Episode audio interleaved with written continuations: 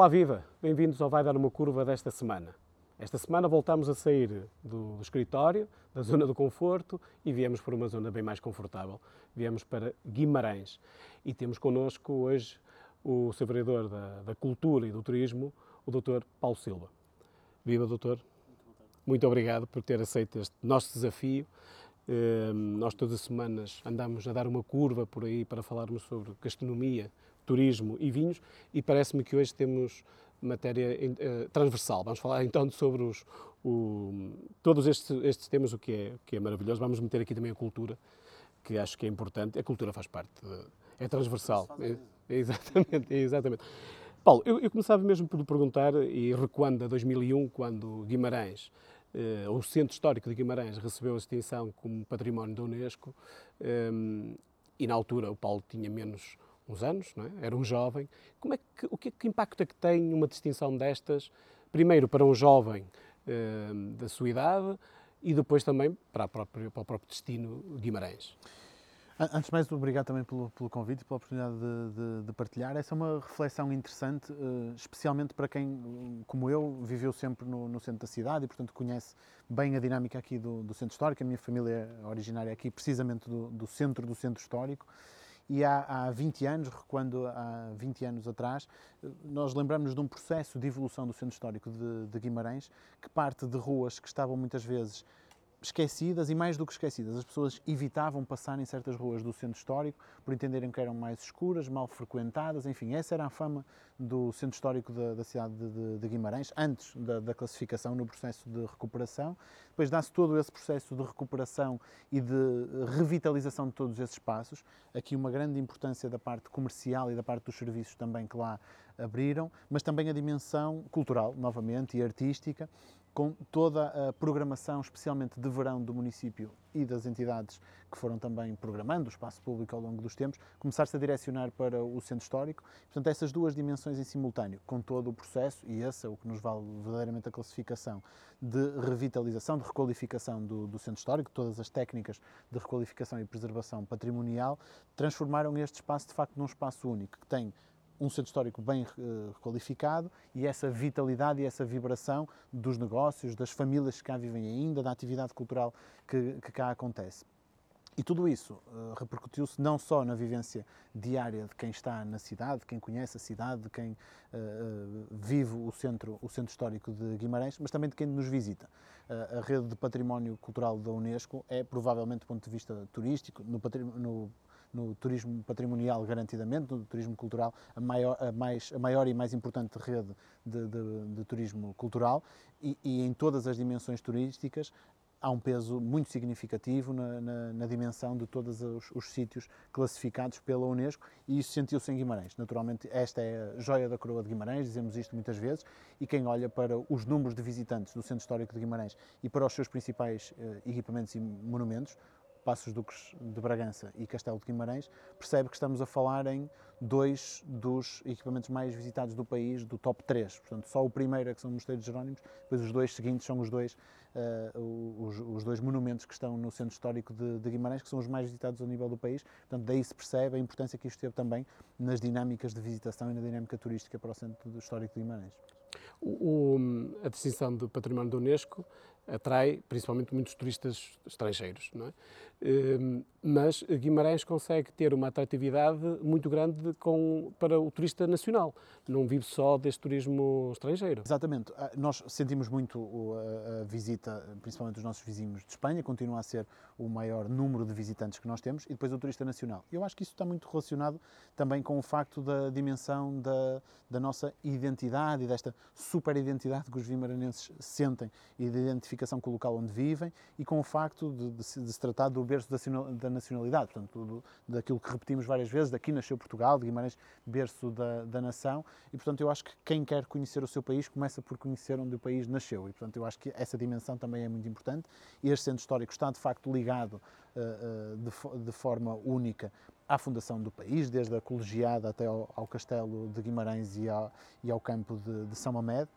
Portanto, eu acho que nesse reconhecimento que o português também faz do seu país, é natural que a identificação com esta dimensão patrimonial e, e, principalmente com esta identidade nacional, que essa visita se faça a Guimarães também por essa via, por se tratar do, do berço da nacionalidade. Esta, esta relação umbilical com a, a fundação do, do país eh, torna as gentes de Guimarães mais aguerridas do, forma, do ponto de vista de, de proteção daquilo que é, que é seu, regional, acha que... Há, há uma garra nos, nos vimaranenses que está muito identificada com essa super identidade que sentimos relativamente a Guimarães. Eh, normalmente um, um vimaranense não aceita muito que se fale mal da sua cidade.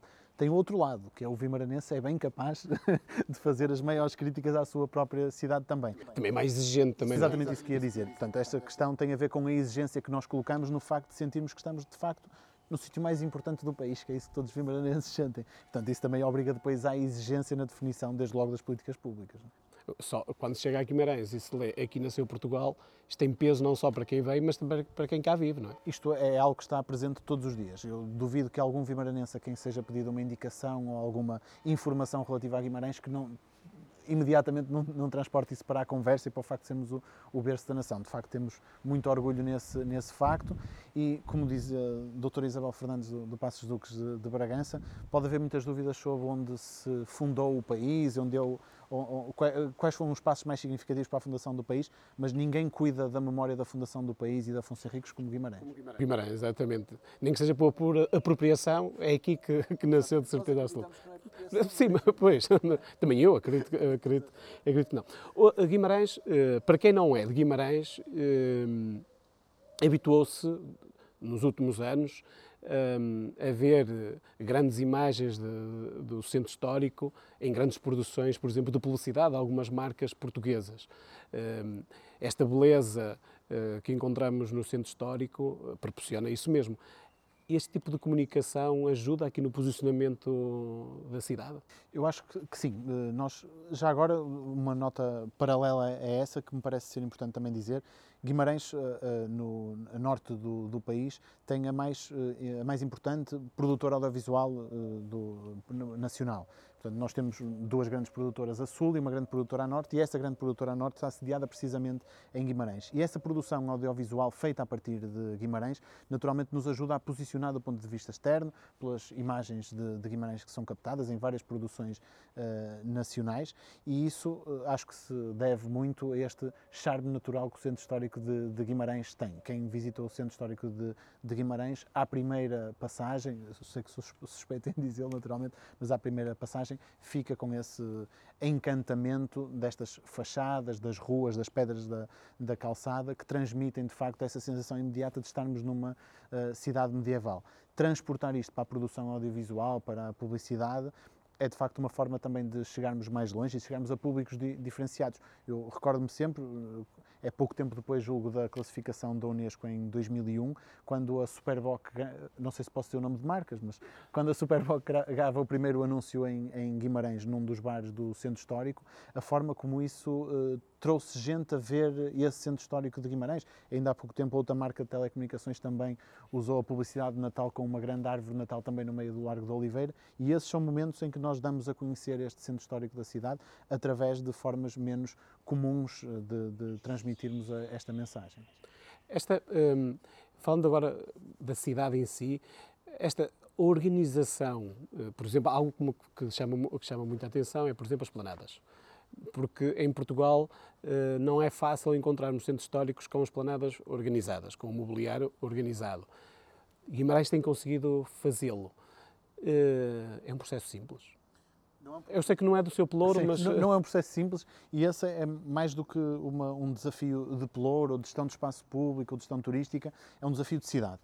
Que é nós conseguirmos olhar para um centro histórico como este, onde ainda moram pessoas e queremos que continuem a morar, onde temos turistas todos os dias do ano, praticamente, onde temos comércio e serviços a funcionar, não só na restauração e hotelaria, mas também bares, portanto, com funcionamento até uma hora mais tardia, o grande desafio que nós temos é de facto de encontrar esse equilíbrio entre quem mora, entre quem vive, entre quem visita e entre quem faz o seu negócio cá no dia a dia. Essa há uma tensão permanente que eu acho que é saudável porque de alguma forma se se cria uma tensão é porque todos de alguma forma olham para o centro histórico como o local onde querem estar, fazer a sua vida, fazer o seu negócio.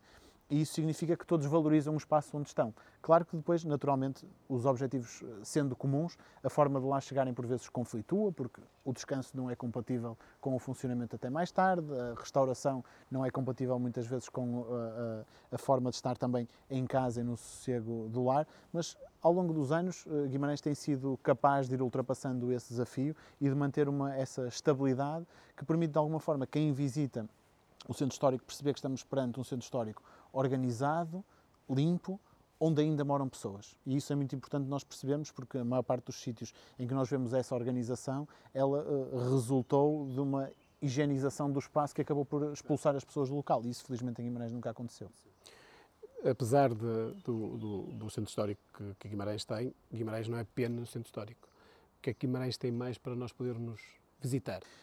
Eu acho que Guimarães, neste momento, uh, consegue ter tudo dentro do, do, do seu conselho como uh, uh, oferta que normalmente um visitante procuraria. Ou seja, nós partimos deste centro histórico patrimonial, histórico, onde temos uh, monumentalidade, onde temos uh, museus, onde temos o castelo da fundação do país e logo nas imediações nós encontramos agora a nova zona que pretendemos também classificar com a Unesco, da memória da indústria especialmente ligada aos cortumes, na zona de, de Couros e do bairro Cedo, um projeto em que temos estado a trabalhar na área da criatividade e essa é uma outra dimensão também de, de, de património ligado à indústria e de indústrias ainda vivas que nós temos no centro da cidade e que faz com que as pessoas também o procurem. Por outro lado, as indústrias que foram sendo desativadas, foram sendo desativadas para dar lugar ao aparecimento de muitos equipamentos ligados à cultura, à criatividade, ao conhecimento e à ciência, esse tal bairro sim que temos estado a trabalhar, e isso hoje em dia é também uma forma de visitar um local, os nómadas digitais, quem procura um local também para, a partir daí, estabelecer a sua função ou encontrar formas criativas de, de, de visitar um novo local. E tudo isto acontece ao longo da margem do rio, que já vem da montanha da Penha, portanto, do turismo de natureza, de, uma, de um local que nós também queremos classificar enquanto paisagem uh, protegida. E essa Ribeira de Couros, que nasce na Penha e atravessa a zona, a zona de Couros, termina depois na zona de, do Parque da Cidade Esportiva, onde temos também turismo de natureza novamente, uh, atividade ligada ao desporto e a possibilidade de acolher também grandes eventos com o Multiusos Guimarães e com essa uh, cidade de, desportiva. Portanto, todo o centro da cidade tem aqui uma diversidade de, de oferta e da forma de eu poder usufruir. A Penha nós tanto podemos subir de bicicleta como de teleférico, e isso é algo único também no, no, no contexto do país. E depois todo o Conselho, onde de facto nós temos... deixa-me só, antes de ir a outra, deixa-me só... Uh referir aqui um ponto, eh, senão depois pode, eh, posso me esquecer, que é o seguinte. Quando, quando fala que há uma, um reaproveitamento de espaços onde antes eram fábricas, ehm, também está a pensar no turismo industrial? Ou, e se está a pensar no turismo industrial, como é que este abandono, que depois se transforma em espaços que nada tem a ver com, com, com o, o, o, o laborário inicial, como é que se consegue preservar esta memória para depois transformar em turismo digital, uh, industrial? Exatamente, com a preocupação que houve sempre de, ao transformar esses espaços, nunca perder essa identidade. Ou seja, nós chegamos hoje ao Instituto de Design de Guimarães, onde funciona a licenciatura em Design de Produto e Serviço da Universidade do Minho, onde há laboratórios de investigação também nesta área, onde há serviços de apoio, de, de, de restauração, de, de bar, de livraria, enfim e percebemos que no mesmo espaço foram deixados os antigos folões de, de cortumes para que não se perca essa identidade das antigas fábricas de cortumes que lá estão. Quem visita hoje a Casa da Memória de Guimarães, antiga fábrica pátria dos plásticos, percebe que no espaço de, de entrada há uma componente de memória ligada à antiga fábrica pátria que lá funcionava e, portanto, que essa informação sobre o passado, sobre a forma de como aquilo funcionava, sobre o que era aquele espaço, que também continua lá presente. Portanto, há, há esta preocupação ao longo do tempo que, dando novas funções aos espaços, não se perder a memória do que os espaços eram no passado e isso permite, do ponto de vista hoje, se quisermos avançar, e naturalmente queremos, e daí que estamos a falar sobre isso, estruturar esta oferta para quem visita Guimarães querer procurar por, eh, por, turismo industrial, nós conseguimos com grande facilidade pegar em todos estes espaços que foram recuperados e onde se preservou esta memória e conseguir ter a informação ainda recolhida, termos um conjunto de equipamento que foi preservado nos próprios locais e, portanto, é muito fácil tra transmitir isto a quem visita o local, eh, desde logo no espaço público. Quem passa pela zona de Couros cruza-se em vários pontos da zona de Couros com os antigos tanques ou os plames de, de Couros que continuam a estar à vista e disponíveis à visitação também de todos. A fábrica do, onde funciona o Centro de Ciência Viva continua a ser um exemplo único de preservação daquilo que era a, a, a fábrica anterior e da forma como ela foi reequipada, requalificada, para hoje dar lugar a este Centro de Ciência Viva ao curtir uh, ciência de, de Guimarães. Portanto, houve sempre esta preocupação e isto facilita muito Há essa... aqui uma ligação muito, muito... Há um, um ADN na própria região de, de Guimarães, não só a indústria do turismo, que também é mais recente a nível nacional e em Guimarães também, mas também a indústria propriamente dita mais pesada. Há uma ligação muito forte entre Guimarães e essa indústria. Ou seja, quando pensamos em Guimarães, pensamos também nesta indústria. E ela continua a ser muito importante até do ponto de vista do turismo. Ou seja, nós hoje, se olharmos para as nossas principais unidades de hotelaria, percebemos que ela, durante o fim de semana, tem uma grande ocupação ligada com a atividade turística de visitação, mas que ao longo da semana, por exemplo, há uma grande resposta que está relacionada com as indústrias que ainda estão vivas. Portanto, este turismo de negócios, esta, esta ocupação destes espaços por essa, por essa via do negócio. Portanto, nós ainda continuamos a ter uma atividade ligada ao têxtil, ao calçado, à cutelaria, à própria agricultura, muito forte ainda, que faz com que estas indústrias ainda captem muita gente para visitar Guimarães e muita qualidade. Nós estamos provavelmente perante, nos têxteis lar desde logo e no calçado, estamos perante uh, algumas das, das melhores empresas do país na cutelaria, sem dúvida nenhuma. Hum, como é que, e já lá vamos outra vez à penha, mas como é que, como é que está a pensar que isto se coisa? Ou seja, um, não é fácil quando, quando nós temos um espaço, e hoje em dia eh, fala-se com mais frequência do turismo industrial, hum, já se fala com mais facilidade, mas depois o que se vê é que depois na prática não é assim tão fácil hum, trabalhar-se este turismo industrial. Acha que o facto de ter mantido a preservação de fábricas que se desativaram e dar-lhes já uma dar-lhes já um, um, destino vai ajudar na, na, na, no turismo industrial? Eu acho que elas, sendo todos espaços que estão abertos e disponíveis ao, ao público, que é meio caminho andado. A segunda parte do caminho provavelmente está relacionada com a, a, a organização desta oferta, com algum trabalho em alguns dos locais até de museografar algumas das peças que continuam disponíveis ao público, para que haja uma percepção do que aquilo era na realidade no passado. E esse é um trabalho em contínuo, que pretendemos também continuar a fazer. Para quem chega hoje, como eu dizia, como exemplo inicial ao Instituto de Design e vê os fulões que estão nessa praça principal, não perceber apenas que eles lá estão, mas perceber como é que eles funcionavam, qual era o ruído deles por enquanto estavam em, em operação, o, o, histórico da, da, da, peça e tudo isto organizado, não como elementos e espaços que estão distintos, mas uh, um, roteiros que nos permitam também visitar todos estes locais para termos esta memória da indústria, das indústrias que nós tínhamos no centro da cidade. Muito bem, fechamos aqui o parênteses, vamos voltar então Voltamos à Penha. ao resto do Conselho. Exatamente, é isso mesmo. No resto do Conselho, além deste centro da cidade, a que eu junto aqui a Penha e o Parque da Cidade Desportiva, nós temos depois um levantamento muito forte e intenso que foi feito quer do ponto de vista mais académico e científico, com o trabalho do Hereditas, quer do ponto de vista mais uh, informal, diria, com a, a, rede de embaixadores do território de Guimarães, no âmbito do turismo, um levantamento muito extenso daquilo que são os pontos de interesse de visitação do território. E há alguns que são absolutamente evidentes para todos, como a Citânia eh, de Briteiros, que agora eh, esperamos até em meados do ano a que se junte também o Cacho Saboroso enquanto espaço de visitação. A Sociedade Martins Charmento, em conjunto com a Câmara Municipal de Guimarães, está a recuperar esse espaço, portanto ficaremos com essa Citânia e o Castro a uma distância muito curta e com a possibilidade de visitar os dois em, eh, de forma sequencial. Temos depois o termalismo também e a Vila de Caldas das Taipas que também é muito forte nesse, desse ponto de vista, um dos melhores exemplos também no norte do, do país. Temos depois a Basílica, recém-elevada a Basílica de, de Trocato, portanto, todo o interesse que Santo Trocato também, também gera do ponto de vista de, de quem nos visita. Uma igreja românica de Cerzelo, enfim, temos um património muito vasto e rico que se estende por todo o, o Conselho isto olhando apenas para os locais e sítios a visitar, porque se juntarmos a isto tudo, toda a atividade complementar, a, a animação turística, temos um conjunto de, de outras ofertas que o território uh, tem para quem, para quem pretenda visitar Guimarães sob outro tipo de perspectiva. Se nós recuarmos a 2019, que era o, foi o momento auge do, nosso, do nosso turismo, um, ehm, e à partida vamos, havemos de, de, de, recuperar esse, esse momento de 2019 e, e, olhando para os dados que tínhamos nessa altura, um, esta sub-região do Ave era a sub-região do Norte, a terceira sub-região do Norte mais uh, procurada por, por, por turismo, pelos turistas. É óbvio que Guimarães tem aqui um papel uh, crucial e fundamental. Um, mas há, há, algumas preocupações que continuam a existir, que é a permanência de mais tempo de, dos turistas na, na região, uh, mais noites dormidas, isso reflete-se também depois em mais consumo, etc.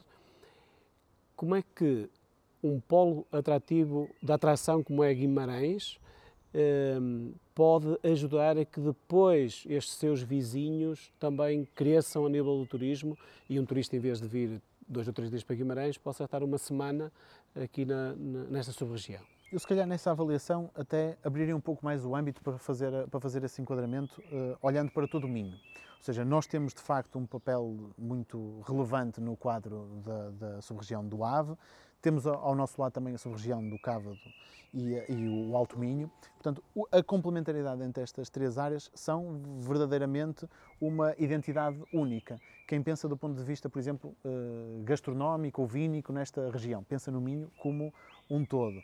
Se pensarmos até do ponto de vista dos motivos de interesse para visitar, de alguma forma eles são complementares. Na uh, cultura popular é toda ela muito semelhante em todos estes em todos estes pontos. E acho que aqui as principais cidades destas destas regiões, no caso do Ave Guimarães, naturalmente tem esse peso acrescido, podem funcionar como polos uh, agregadores das restantes dos restantes conselhos à volta e entre si também interrelacionarem-se para que essa visita se possa prolongar ao longo de mais tempo. No caso de Guimarães, por exemplo, no contexto do AVE, eh, eh, eh, há uma parte significativa do AVE e desta interligação também com, a, com a, o restante Minho, do ponto de vista do turismo de natureza, desde logo, no, no caso, se avaliarmos, por exemplo, a questão do Parque Nacional Peneda Gerês. E quem vem visitar esta região pelo Parque Nacional Peneda Gerês pode, desde logo, estender a sua visita por uma visita de turismo cultural ou turismo industrial no caso de Guimarães, como tem outras ofertas na região Minho que lhe permite ficar uh, por mais dias. E, portanto, a forma como se pode complementar esta oferta, como uma pode ser o, o, a porta de entrada para uh, as restantes, acho que é o, a, a dinâmica mais importante que nós podemos procurar aqui. Como eu dizia, se alargarmos isto a todo o Minho, nós percebemos com grande, para quem é daqui e consegue avaliar isto com conhecimento de causa do que é cada um dos lugares, nós percebemos perfeitamente que quem queira ficar a conhecer todo o Minho, conhecendo Ponte Lima, conhecendo Viana do Castelo, Braga, Famalicão, Guimarães, que precisa naturalmente ficar aqui muito mais do que uma semana para conhecer tudo como, como deve.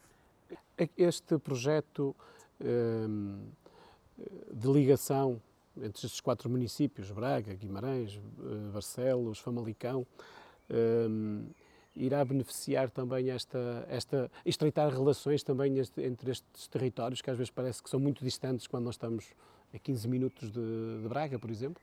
Esta, o quadrilátero urbano, esta associação de fins específicos, tem sido um, uma, um aproximador destas, destas quatro cidades, destes quatro conselhos, já há vários anos a esta parte. E tem-se focado em algumas dimensões que têm precisamente a ver com isto. Uma primeira dimensão que tem a ver com a dinâmica cultural.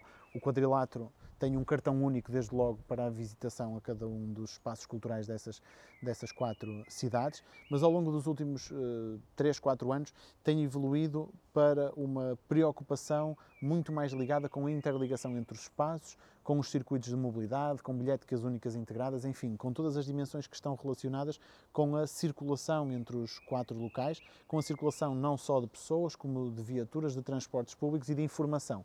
É, é, neste quadro que têm vindo a trabalhar estas quatro, estes quatro conselhos e isto é algo muito importante para nos posicionarmos do ponto de vista do país. Se nós pensarmos no peso relativo que Guimarães tem relativamente a todo o resto do país, percebemos que estamos perante uma, um dos maiores 10 conselhos do país, o mesmo vale para Braga também. Se juntarmos as quatro, percebemos que estamos perante a terceira área metropolitana do país. Portanto, que isto tem que ter um peso e uma relevância do ponto de vista político, do ponto de vista do posicionamento e também do ponto de vista da capacidade de reivindicar investimentos nacionais nesta região para que todos, em conjunto, possamos alavancar aqui uma estratégia de desenvolvimento comum que resulte naturalmente numa região muito mais desenvolvida do que a que temos hoje. Pessoalmente, a nível de, de turismo, quais são os seus desafios para os próximos anos? Eu acho que há aqui um desafio agora de estruturação de algumas destas questões de que aqui estávamos a falar, ou seja, do ponto de vista do turismo industrial, há aqui uma necessidade naturalmente de estruturar essa, essa oferta, de centrarmos uh, a, nossa, a, a, nossa promoção do ponto de vista daquilo que são os elementos mais significativos do nosso posicionamento, desde logo o turismo cultural e o turismo patrimonial.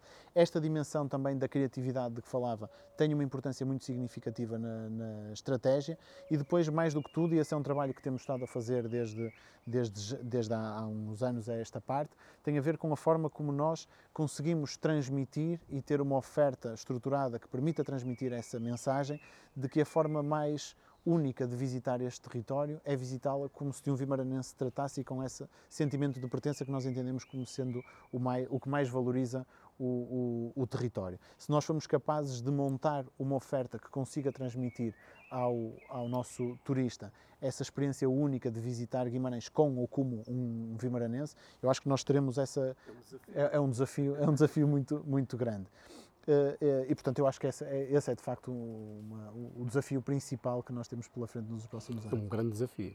O, o Paulo, além do turismo, tem também a cultura. Eh, há muitos anos que se falam que estes dois pelouros deviam estar juntos. O que é verdade é que não é bem assim, num sítio sim, noutros não. O que é que ambos podem ganhar, a cultura e o turismo, estando juntos e sobre a mesma alçada?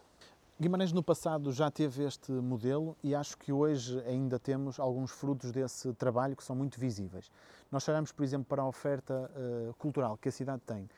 Ao longo, do, principalmente dos meses de verão, percebemos que ela foi desenhada com duas perspectivas. Uma perspectiva de usufruto da atividade cultural e da oferta, oferta cultural generalizada e depois da dimensão também de fazer acompanhar isto também da atividade turística e da valorização do património. Uh, casos como a Feira Afonsina, que ocupa todo o centro histórico da cidade. Casos como o Guimarães Alegro, a Festa da Música Erudita, que é feita nos espaços públicos do centro histórico de, de Guimarães e nas principais praças e equipamentos do centro da cidade nota-se que ao longo dos anos essa foi uma preocupação que esteve sempre subjacente de pôr, por um lado, a atividade cultural ao serviço da oferta turística e, por outro lado, colocar também a capacidade que a oferta turística traz para o território ao serviço da oferta cultural. Nós hoje temos não só as iniciativas que são promovidas pelo município ou pela sua cooperativa cultural, mas temos também um conjunto de, de, de ofertas de, do ponto de vista cultural, que são feitas por associações, por independentes e por casas uh, privadas, particulares, que o fazem com uh, recursos próprios. E naturalmente eu entendo que isso só é possível também com recurso à atividade turística e à forma como isso deixa ficar no território. Acho que é uma relação em que ambas têm muito a ganhar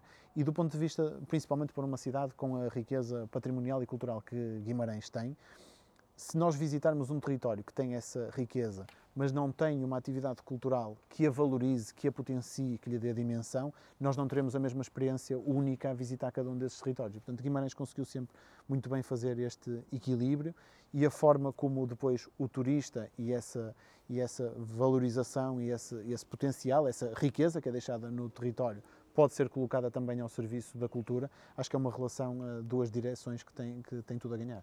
Na cultura, eh, há um momento importantíssimo para a cidade de Braga, de, Braga, de Guimarães, peço desculpa, ehm, que é, eh, há 10 anos, fechamos agora 10 anos eh, a capital europeia da, da cultura, ehm, e este legado que estava agora a falar de envolver estas ehm, as associações, os privados, que falou que, que se envolvem na, na promoção cultural, também nasceu aí? Que legado é que nos trouxe essa, essa, esse marco importante de, há 10 anos? Eu acho que há, há duas ou três dimensões uh, que uh, eh, 2012 deixou para a cidade.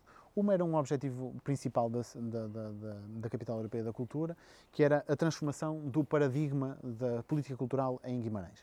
Nós viemos num caminho de crescimento da prática e do, do, do uso fruto cultural, no fundo da criação, da, da, da criação de oportunidades para, para, para o consumo da atividade cultural e artística, que até 2012, com a criação do Centro Cultural de Vila Flor, com um conjunto de festivais âncora que acontecem no território e que continuam até hoje a acontecer, criamos públicos, criamos hábitos culturais, criamos essas práticas culturais. E em 2012 pretendeu-se fazer aqui uma transformação, que eu julgo hoje, olhando para o território, se percebe que ela deu os seus frutos e continua a dar os seus frutos, de transformarmos de uma cidade que consumia para uma cidade que cria cultura. E hoje temos, a partir de Guimarães, como dava o exemplo há pouco no cinema, e como se pode dar, por exemplo, no caso da música, desde a música mais erudita, onde temos a Orquestra de Guimarães, o Quarteto de Cordas e um conjunto de agrupamentos que se formaram ao longo dos anos, como na música mais alternativa, rock, pop, enfim, em que temos muitos uh, uh, artistas também já de relevo nacional, no teatro também, portanto estas dimensões percebem-se muito bem na cidade e hoje Guimarães, além de ter os próprios artistas, tem as condições de os formar a partir daqui. Nós acabamos de abrir agora, um, um, reinaugurar um Teatro Jordão em uma garagem avenida, onde funciona o Conservatório de Música de Guimarães, a Escola de Artes Visuais e a Escola de Artes Performativas. Ao lado temos o Instituto de Design de Guimarães, temos uma Escola de Arquitetura a partir de Guimarães. Portanto, nas diferentes dimensões destas indústrias ligadas à criatividade e à cultura, nós percebemos que temos em Guimarães a capacidade de os formar também a partir daqui. Temos depois a capacidade de lhes dar os mecanismos necessários para que possam criar a partir daqui e profissionalizar-se a partir daqui. Daí para a frente, o passo, até ao passo da internacionalização, é meio caminho andado. Depois há uma dimensão que tem a ver com a produção. Ou seja, os meios de produção estavam muito concentrados na Câmara Municipal de Guimarães e na sua cooperativa ou oficina, e hoje uh, percebe-se com grande facilidade, falando com qualquer agente, promotor independente ou associação cultural, que esses meios de produção estão muito disponíveis e são muito fáceis de conhecer. Ou seja, hoje, de um dia para o outro, se uma associação surge e quer montar um festival ou uma iniciativa cultural, consegue perceber com grande facilidade vai buscar o palco daqui, o sistema de som dali, tem uma, uma, uma empresa de audiovisuais que funciona a partir de Guimarães, uma de sonoplastia, uma de vídeo, etc. Portanto, tudo isto está, é um ecossistema de produção de espetáculos culturais que está montado em Guimarães e com grande facilidade ele tem essas, esses resultados práticos. E depois, do ponto de vista também do próprio posicionamento de Guimarães perante o país e perante a Europa, enquanto polo de criação e também ainda de fruição cultural de, uh, vanguardista e contemporânea, como sempre se defendeu também para Guimarães. Mas não lhe parece que eh, Guimarães veio, veio nos trazer um, uma, um olhar diferente sobre o que é, que é uma capital europeia da cultura? Eu digo isto porque se nós recuarmos 10 anos ainda, ou seja, há 20 anos, em 2001 nós tivemos a, a Capital Europeia da Cultura no Porto, eh, que não correu grande coisa, não é? porque até a Casa da Música foi inaugurada quase seis anos depois, ou quatro anos depois, mas parece que esta, estas distinções têm mais impacto uh, em, em, em, cidades mais pequenas e o impacto não fica só ali. Ou seja, uh, parece-me que um, eh, há uma onda que se propagou a, a um território. Não, não tem essa, essa sensação? Só, só, não fui por aí porque uh, procurei encontrar na Capital Europeia da Cultura aquilo que foram os elementos distintivos. E eu isso acho que foi se calhar, o principal elemento da capital europeia da cultura, a participação, a comunidade, mas entendo que isso é uma marca distintiva de Guimarães nas suas várias dimensões. Ou seja, a própria questão da valorização do centro histórico e da qualificação de, requalificação do centro histórico resultou muito da forma como as pessoas entenderam aquilo como um objetivo seu. A forma como nós nos envolvemos na capital europeia do desporto em 2013 foi uma lógica de participação, de voluntariado, de comunidade e vemos isso em muitas práticas no dia a dia, ainda agora com este objetivo do desenvolvimento sustentável, nós temos praticamente todas as freguesias do Conselho com brigadas verdes, com pessoas que, do ponto de vista voluntário, se entregam a esta causa que entendem por comum. Na capital europeia da cultura, isso foi absolutamente singular.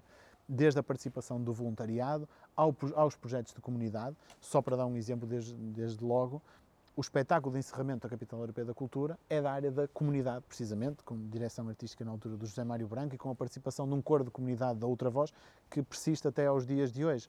E essa é uma mudança que, durante o, o ato preparatório da Capital Europeia da Cultura, hoje interessa-nos pouco voltar à fase em que as coisas correram menos bem durante esse processo, mas é uma mudança que se dá no ato preparatório da Capital Europeia da Cultura, em que há uma primeira apresentação em que se fala do tudo isto vai mudar, no fundo, então isto tudo muda e de um momento para o outro percebemos que esse não era o caminho, porque ninguém estava cá para mudar nada, nós estávamos cá para fazer parte. E foi esse slogan que tra transformou um evento que podia não ter corrido tão bem como correu num evento de grande participação popular e na forma como orgulhosamente ainda hoje se andar pelo centro da cidade e passar por vários estabelecimentos comerciais percebe que o, o coração da capital europeia da cultura e o slogan do Tu fazes parte continua aí muito presente e isso foi sem sombra de dúvida o principal fator distintivo da capital europeia da cultura de Guimarães de várias outras e o fator decisivo de sucesso também da, da capital. Como é que viveram isto?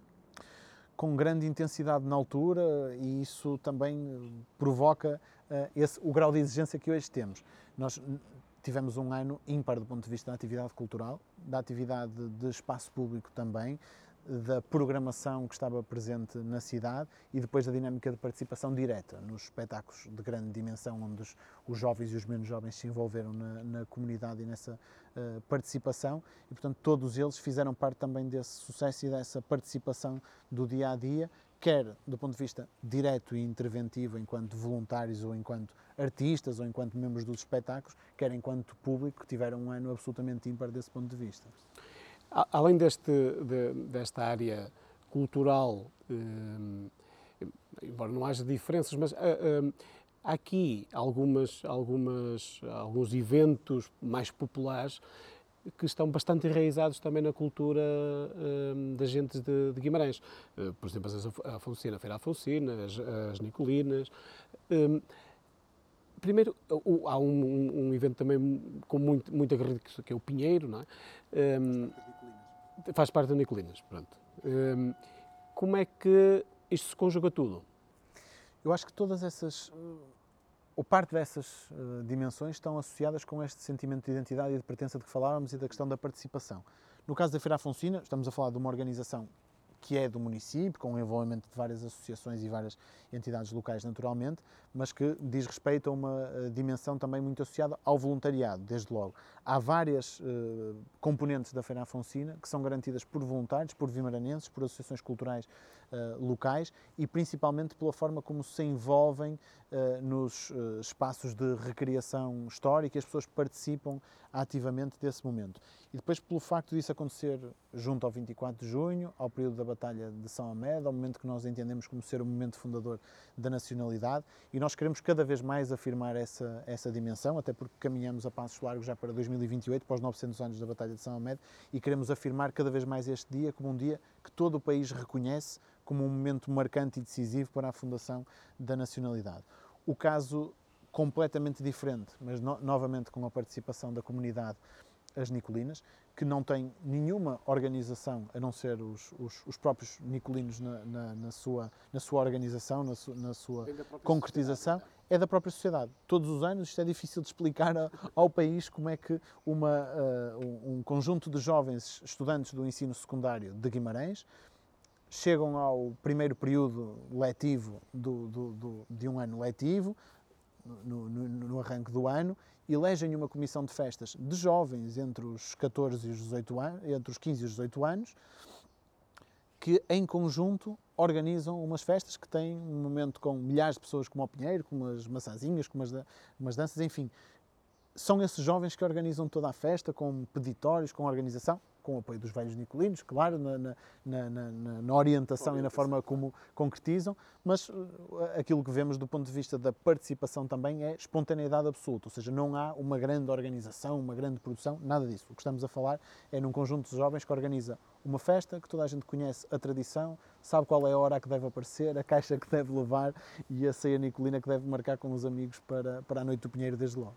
Vou, vou agarrar aí a ceia e, e vou, passar aqui de, de, tema e falarmos sobre gastronomia, que também é importante, porque um, Guimarães um, tem uma oferta gastronómica provavelmente única na, na região do Minho. Um, a diversidade, a qualidade, a média é bastante elevada, mas também depois as várias cozinhas, a vegetariana, a vegan, a, a cozinha normal, se, se, aqui, se, se é que isso existe, Acha que hum, a estrela Michelin do, do António tem um papel importante nesta, nesta dinâmica gastronómica da cidade? Sem sombra de dúvida. É importante para uma cidade que tenha gastronomia rica, que Guimarães tem poder ter esse selo de qualidade que mostra que em Guimarães há de facto esse uh, reconhecimento. Mas há, há, vários outros uh, ótimos exemplos em Guimarães de cozinha de autor, de cozinha tradicional, de cozinha uh, regional, de várias variações, como dizia também, ligadas a estas, estas correntes diferentes também da, da, da alimentação. E depois uma preocupação que é transversal a todos estes bons exemplos de que nós falamos, que é a preocupação com a utilização dos produtos endógenos, com as técnicas sustentáveis de, de, de, de confecção, de produção, de levar a comida do produtor ao, ao consumidor, sempre com essa preocupação presente e isso é algo que também nos deixa muito orgulhosos, porque este é um objetivo que Guimarães se envolveu de forma entusiástica desde 2013 e que tem vindo a deixar lastro em várias áreas da atividade eh, económica, social e cívica. E na gastronomia isso está uh, muito uh, presente e Guimarães tem de facto uma oferta riquíssima, do mais uh, elaborado ao mais simples, do mais tradicional ao mais uh, contemporâneo e, de facto, a, a, Estrela Michelin dá esse cunho de qualidade à gastronomia da região. É um motivo de grande orgulho termos o António Loureiro e a cozinha do António Loureiro em Guimarães. A outra parte que acompanha a comida são os vinhos. E Guimarães uh, tem aqui uma oferta de qualidade na, na questão dos vinhos verdes. Não, não tem muitas uh, marcas, mas as marcas que tem são marcas de qualidade. Uh, isto também é importante uh, para, para, para, para, a região e como, como no início estávamos a dizer, uh, o enoturismo uh, aqui já vem com, com muitos anos um, e recentemente receberam, foram premiados. Quer-nos falar um bocadinho sobre, sobre esses prémios? Essa é uma área em que Guimarães julgo que tem uma oferta neste momento também de grande qualidade. Recentemente esses dois prémios, um, um medalha de prata e uma medalha de ouro nos prémios de vinhos, no caso nos vinhos verdes e no vinhão, em que de facto mostra aquilo que é uma oferta hoje de grande eh, qualidade que, que Guimarães tem. Nós temos um conjunto muito alargado de, de quintas com esta oferta de enoturismo, com provas gastronómicas, com experiências vínicas, associado também à, à dimensão do alojamento e do, do, turismo rural, turismo de habitação, que permite de facto uma experiência muito diferenciada na forma de visitar o território. Quem ficar em algum destes espaços vai ficar a conhecer Guimarães, mas vai levar daqui uh, o, o melhor dos seus vinhos também de todas as regiões que o país tem, e Portugal é um país de ótimos vinhos, o vinho verde tem sido aquele que mais tem crescido em qualidade, em oferta, e Guimarães tem acompanhado muito bem esta, esta dimensão, não só do ponto de vista dos produtores, porque temos excelentes produtores, excelentes marcas a partir de Guimarães, mas também da forma como conseguimos traduzir isto em oferta turística e nestes produtos de enoturismo que Guimarães tem enquanto oferta estruturada já há alguns anos esta parte. Para terminar, queria-lhe queria desafiá-lo a escolher um prato tradicional de Guimarães e, e algo para visitarmos sem ser o centro histórico. O prato tradicional é, é, é provavelmente a resposta mais fácil, porque uh, o, todos os anos uh, continuo a ser o, continuo a ser uma pessoa muito de família e portanto uh, todos os anos procuro nos momentos nos momentos mais próximos uh, estar com a família mais próxima e quando cheguei a esses momentos essa pergunta é-me feita todos os anos pela minha mãe. E me pergunta qual é o prato que eu quero. E eu quero sempre o mesmo prato que é arroz de pica no chão frango, arroz de, de sarrabulho com, com, com frango. E, portanto, continua a ser o meu prato favorito, é um, é um produto desta, desta região.